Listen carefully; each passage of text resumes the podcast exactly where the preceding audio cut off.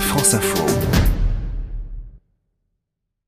Bonjour à vous, Émilie Gautreau. Bonjour Hercine, bonjour à tous. L'explication des mots de l'info tous les jours dans le 12-14. Expliquez-nous le mélanome. Le mélanome est un cancer de la peau qui n'est pas le plus fréquent, 10% des cancers de la peau à peu près, mais qui peut être très grave s'il n'est pas diagnostiqué tôt. Et c'est le cancer pour lequel le nombre de nouveaux cas par an augmente le plus, un peu plus de 15 400 nouveaux cas diagnostiqués en 2017. Le mélanome se développe à partir de cellules qui se trouvent dans l'épiderme, l'enveloppe externe de la peau, les mélanocytes, les cellules qui produisent la mélanine, un pigment qui donne sa couleur à la peau.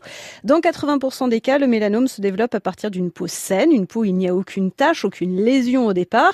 Il peut aussi se développer à partir de grains de beauté qui étaient là au départ, les névus. Lorsque les cellules cancéreuses apparaissent, elles sont d'abord limitées à la surface de la peau et peu nombreuses. D'où l'importance d'intervenir rapidement. Pour éviter que la tumeur progresse en profondeur à travers le derme, voire migre par les vaisseaux lymphatiques ou les vaisseaux sanguins vers d'autres parties du corps.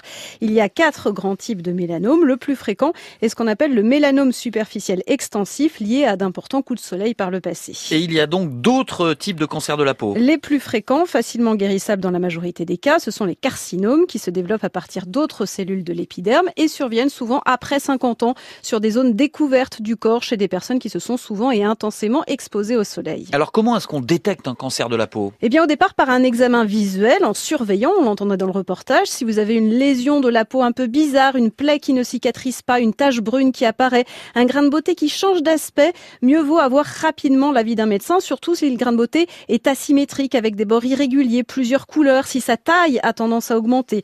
Du stade, de l'étendue du mélanome au moment du diagnostic va dépendre le type et l'ordre du traitement, chirurgie, médicaments, radiothérapie. Et le principal facteur de risque, hein, il faut le redire, euh, c'est l'exposition aux rayons ultraviolets. Qu'ils soient naturels ou viennent des cabines de bronzage. D'après l'ANSES, l'Agence nationale de sécurité sanitaire, les personnes qui ont eu recours au moins une fois aux cabines de bronzage avant 35 ans augmente de 59% le risque de développer un mélanome cutané.